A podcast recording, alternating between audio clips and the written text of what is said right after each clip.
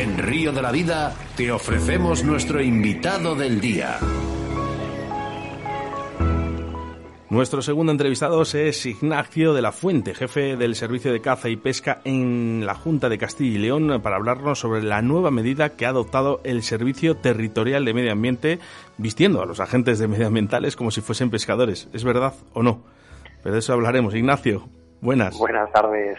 Pues sí, es, es, verdad, es verdad. Es una campaña de vigilancia que, bueno, pues eh, tiene esta novedad y esta visibilidad eh, en los medios, en los medios especializados. Como bien indicáis, lo que tratamos es, lógicamente, de disuadir acciones incívicas por parte del colectivo pescador o de otros potenciales furtivos. Realmente eh, esta es una medida que viene a complementar una campaña de vigilancia específica que llevamos realizando desde el año 2013 y que supone que todos los años al menos a 30.000 pescadores se les realiza algún tipo de control administrativo, tanto de documentación como de capturas como de aparejos que están utilizando. Eh, perdón, Ignacio, ¿30.000 has dicho? 30.000, sí, efectivamente. 30.000 controles administrativos en la comunidad autónoma todos los años. Es un, es un dato bastante elevado. Pues sí, sí, y es que la red de ríos eh, creemos que la merece, la merece. Realmente tratamos de dar esa visibilidad y con la presencia de nuestros agentes medioambientales y celadores de medio ambiente, porque lógicamente entendemos que dar visibilidad actúa como medida disuasoria, pero sobre todo también ayuda a conocer un poco mejor los hábitos de los pescadores. Por eso al final de ese control administrativo se les ofrece a los pescadores la posibilidad de que voluntariamente respondan unas preguntas mm, estadísticas, socioeconómicas sobre su procedencia, cuántos días dedican a la pesca, a qué tipología de, de pesca se dedican, con qué aparejos, cuáles han sido las capturas. Y todo ello pues para tratar de, mejorar la oferta que podemos dar a nuestros clientes, que sois vosotros los pescadores, lógicamente. Esto realmente ha supuesto un aumento de la eficacia en el control de la actividad piscícola, ¿no? Pues sí, sí, y os podemos indicar que esto lo que trata es de mejorar un poco el conocimiento de la administración, de las administraciones públicas, de cómo es el pescador que pesca en los ríos de Castilla y León, si es un pescador con muerte, sin muerte, si es de látigo, si es de mosca ahogada, eh, si utiliza spinning, es decir, realmente lo que trata es un poco de mejorar la perspectiva y la idiosincrasia de cómo se realiza la pesca en Castilla y León, más allá del simple acto de expedición de una licencia o de un permiso de pesca. O sea, realmente es como esto es como las carreteras, ¿no? Si tienes que circular a 50, vete a 50. Si tienes que ir a 30, tienes que ir a 30. Si tienes que ir a 100, 100. Pero hacer las cosas como Dios manda, ¿no? Pues eh, de eso se trata y eso pretendemos entre todos. Sabemos que la legislación de la pesca en Castilla y León es compleja en el sentido de que, bueno, de que lógicamente hay que estudiarse un poco en cada tramo bajo qué tipo de premisas tenemos que practicar la pesca, pero creemos que es eso, que lógicamente si queremos dejar a nuestras generaciones futuras el recurso pesca tiene que ser a base de tener elementos de, protección y de conservación de las, de las poblaciones de peces. Ignacio, yo, yo te he tenido que llamar personalmente para saber si esto era verdad o no. Eh, quiero volver un poquito al, medio porque eh, agentes medioambientales se visten como pescadores para pillar a furtivos, vamos a llamarlo así, ¿no? Y yo te he tenido que llamar para decirte, Ignacio, ¿esto es verdad o no es verdad? Pero claro, esto sale en los medios de prensa, ¿no? Y la gente piensa, dice, joder, si queremos pillar a furtivos, lo lógico sería no decirlo. Mm, bueno, mm, realmente también el miedo guarda la viña, como suele decir el refrán, este refrán castellano. Al final no es solo cuestión de estar patrullando, sino de que lógicamente cualquier pescador puede haberse sorprendido por un compañero eh, de pesca que realmente es un agente de la autoridad y que lógicamente le va a requerir toda la documentación preceptiva y le va a inspeccionar los medios de pesca que está utilizando. Entonces, no deja de ser chocante, pues que, claro, que a veces tengamos que comportarnos de esta forma eh, ante la sociedad cuando la picaresca en, a pie de río, pues es evidente. Lógicamente, si hemos detectado que muchas veces el que la quiere preparar en el río va acompañado por otra persona que hace de vigía o centinela. Entonces, claro, si llega el coche rotulado con medio ambiente y el agente medioambiental vestido de uniforme, ese centinela va a advertir al pescador de que deje de prepararla.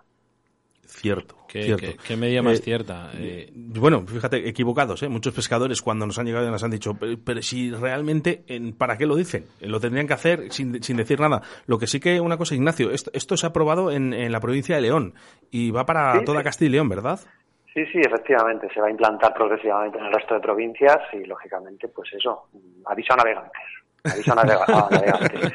Espero que nuestros oyentes, lógicamente, no sean los, navegantes y creemos que, lógicamente, irán con toda la legalidad en la mano y con toda la buena práctica lo, de, Lo que sí que está claro que esta entrevista eh, la, la centraremos y la cortaremos para que la gente la escuche, aparte del programa en directo, que la escuche y que, y que bueno, pues que la gente pues eh, que sea advertida a todos aquellos pescadores, bueno, pues malamente que, que, practiquen estas, eh, eh, esta pesca. Ilegalidades. Esta, esta ilegalidad. Sí que es verdad que, Ignacio, he de decir que, que, que por ejemplo, en el, en el ámbito de, de, de la pesca sin muerte, somos una, en Castilla y León somos, digo porque yo soy de Castilla y León, somos una envidia, porque realmente se ha visto aplicada una, una forma, una, digamos, una ley de pesca sin muerte que sea, en cuatro o cinco años ha visto sus frutos.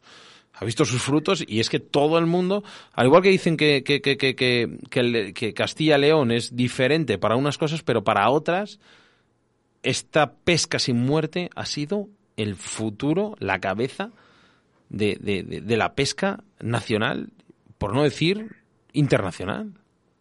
Bueno, mm, vamos a ver, tampoco, tampoco nos gustaría eh, demonizar y, lógicamente, ni mucho menos llamar a nuestra ley de pesca como la ley de la pesca sin muerte. Lógicamente, no, lógicamente todo el mundo tiene su derecho. Todo el mundo tiene ley garantista y que, lógicamente, parte de la premisa de que las especies de interés preferente, y la trucha común lo es, la modalidad de pesca sin muerte, siempre que lógicamente la tasa de renovación del recurso, es decir, el número de, de, alevines o de cohorte que se va reponiendo año tras año, pues sea inferior a lo que es la tasa de extracción. Lo que, lo que tenemos que tener claro es que hoy en día la actividad de la pesca pues ha dejado de tener esa ese halo de actividad de subsistencia o de recurso alimenticio y que lógicamente hoy la gente que va al río va a divertirse, no lo utiliza como una fuente de alimentos y creemos que ese ha sido el cambio sustancial que nos ha conllevado a que las administraciones públicas seamos conscientes de que tenemos que, escuchar muchísimo a, los usuarios y creemos que los propios usuarios de los ríos han sido los que nos han demandado el promover una pesca de captura y suelta. Esta captura y suelta ha sido una medida muy, digamos, muy, muy aclamada y, ha dado sus frutos. Pero sí que es verdad que, que este acecho a los furtivos da, da unos frutos que son muy consecuentes, que son que las truchas grandes cada día son más grandes. Porque sí que es verdad que los furtivos hacen daño, pero al final la reproducción de la trucha ahí está, ¿vale? Es muy fuerte, son ríos muy buenos, tienen buenas condiciones, pero hacía tiempo que en Castilla y León no se veían que las truchas grandes eh, digamos, destacaban por encima de las medidas medias pequeñas. En este caso llevamos años que estamos los pescadores disfrutando de, estas truchas grandes. Esto es debido a, vuestras medidas, ¿no?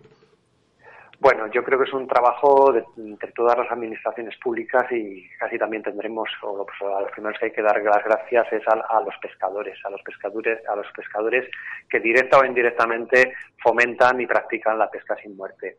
Eh, lógicamente, pues las administraciones públicas y más en los ríos, pues nuestros niveles de vigilancia llegan hasta donde llegan. Lógicamente no tenemos, no podemos estar poniendo a un funcionario detrás de cada pescador. Pero evidentemente también se ha notado muchísimo la calidad de los vertidos. Es decir, Castilla y León puede presumir de tener una red de depuradoras de aguas residuales excelente en el sentido de que ya las grandes poblaciones o incluso los pequeños núcleos habitados, el quien más o en quien menos tiene una fosa séptica que hace una digestión primaria, entonces la calidad del vertido mejora bastante la vida acuática. Y por otra parte, también, pues evidentemente, lo que hay que ser consciente es que la prohibición de la comercialización de la trucha común está dando sus frutos. El que no pueda servirse en un restaurante trucha común es una medida súper eficaz para evitar prácticas ilegales, prácticas ilegales y detracciones de ejemplares de gran tamaño para servirlos a la hostelería. Hombre, yo te podría decir, Ignacio, eh, que, hablamos con pescadores todos los días y que siempre somos un poco la envidia, ¿no? En Castilla y León. Pues, pues, pues ojalá, ojalá. No, no, ojalá no, ojalá no. Te, afirmo, te afirmo que, que sí. Que en el mundo de la competición, Castilla y León, eh, la gente viene a pescar y, y bueno, se, está creando un mundo y fuera de la entrevista se está creando en Castilla y León, no sé si lo sabrás o no, Ignacio, se está creando un mundo de, turismo y guía que dará que hablar de aquí a dos, tres años. Y al final es que es un fomento económico muy grande para Castilla y León la pesca. Y es lo que queremos desde todos. Nosotros somos los primeros que hemos apostado por los permisos turísticos, esos permisos asociados a la pernocta en una casa de turismo rural o en un hotel rural o incluso en un hotel de capital de provincia o incluso la contratación de un servicio de guía de pesca. Creemos que, lógicamente, eh, no es el futuro, es el presente. Es decir, el pescador, nos guste o no, cada vez es más una persona urbana, una persona de fuera de Castilla y León, que viene a disfrutar de la belleza y de la tranquilidad y disfrute de, las poblaciones de truchas que tenemos en Castilla y León. No solo de truchas, también de otras especies. Eh, no nos olvidemos del lucho que tenemos en, Villagonzalo II. Eh, y de otras especies que lógicamente hacen pues esa quietud y esa calidad de, espacios naturales protegidos o de entorno natural que tiene Castilla y León y que los habitantes de las grandes ciudades del norte de España, de Madrid Centro, de Barcelona, Cataluña, pues lógicamente desean venir a Castilla y León a disfrutar de este patrimonio natural. Hablando de muchos, eh, documental eh, en Movistar Plus eh, para caza y pesca eh, con Jesús Martín de Río de la Vida, en el que agradecemos a la Junta de Castilla y León esos accesos, que también nos, nos, apoya en, en, nuestro trabajo. Muchas gracias, Ignacio. Es un, es un placer contar con, con, todos los medios y con más concretamente con vosotros para promocionar y dar a conocer al resto de pescadores de España esta, esta singularidad que tenemos con nuestro coto de Villagonzalo 2, que estamos todos felices de, de, poder ofrecerlo a, todo, a todos los. Además, eh, invitamos, eh, invitamos a la gente que, que, lo vea, porque de verdad es un auténtico espectáculo ese documental. lo que podemos hacer, Oscar, cuando acabe esta entrevista, eh, dentro del podcast, es colgar el enlace, ¿vale? Para que vean el, lo que es el tráiler. El tráiler, el el documental no podemos, lógicamente. Pero para que vean el tráiler de, de, este, de este documental de Lucho, que gracias a Ignacio, de verdad, que, que, bueno, pues que nos, nos apoyasteis y, pudimos hacer este, este documental. Eh, Ignacio, hay un nuevo proyecto, eh, tanto en web como en la aplicación, que pronto además verá la luz eh, a través de Medio Ambiente. ¿Cómo se llama y, de qué se trata? Creo que se llama El Visor. Bueno, se llama Pesca Castilla y León. Y es un portal, un portal, el portal de la pesca en Castilla y León, que lo que más destacaríamos es ese visor de los tramos de pesca. ¿Y a qué me refiero con esto? Pues nuestros oyentes lo podrán eh, comprender perfectamente. Eh, leerse el boletín oficial de Castilla y León y saber los límites superiores, los límites inferiores, las fechas en las que los tramos están abiertos, cuándo cierran, cuántos permisos o pases de control al día o a la semana hay, eh, qué aparejos hay que utilizar, pues es un trabajo eh, impensable, un trabajo que realmente agota a cualquiera.